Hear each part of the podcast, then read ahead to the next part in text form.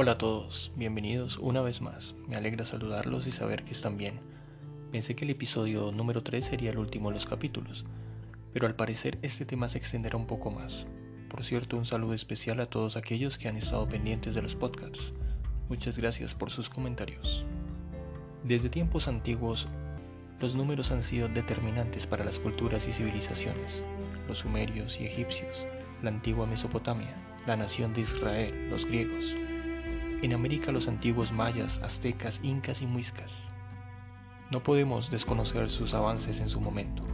Los números naturales han sido claves para entender la exactitud y la simetría del universo en todos sus aspectos.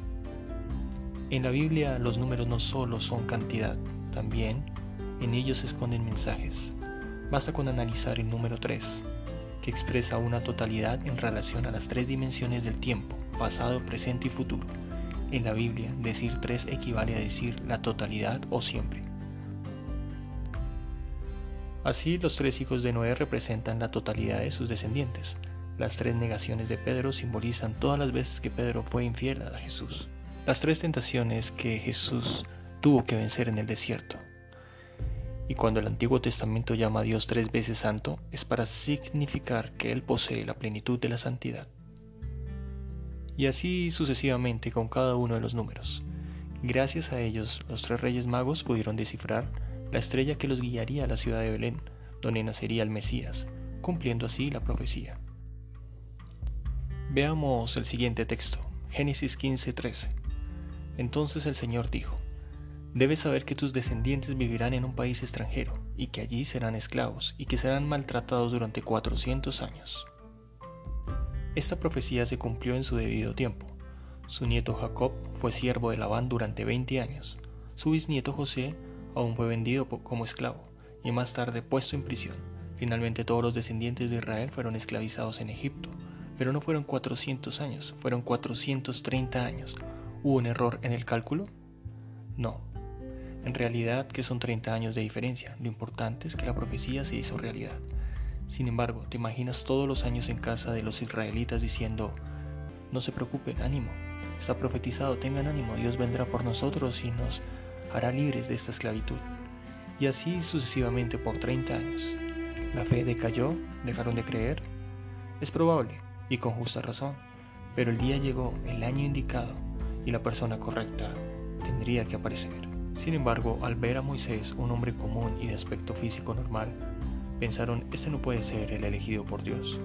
En ocasiones Dios permite experimentar a cada uno según la medida de fe, de entendimiento y comprensión. Esto con un propósito, la búsqueda constante. La idea es estar preparados para no caer en una monotonía que suele suceder con el tiempo, y en esos casos estar alertas ante lo que pueda acontecer, tal como sucedió en época de Jesús. Pudo ser que alguien dijera, un hombre está predicando en el mar de Galilea, y preguntarían quién es esa persona. Al parecer es el hijo de José, el carpintero. Ok, no son importantes, no pierdan el tiempo, no vayan allá. Me pregunto cuántas personas pensarían así en aquel momento. En Hechos capítulo 2, 17, la palabra de Dios dice lo siguiente. Sucederá en los últimos días, dice Dios, que derramaré de mi espíritu sobre toda carne.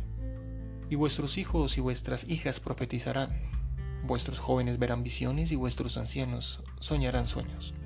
¿A qué se debe esto? Dios necesita un cambio en todas las áreas de la sociedad y eso solo es posible si las personas que escuchan estos podcasts experimentan una transformación espiritual en todos los aspectos para acceder y creer que todo se puede lograr.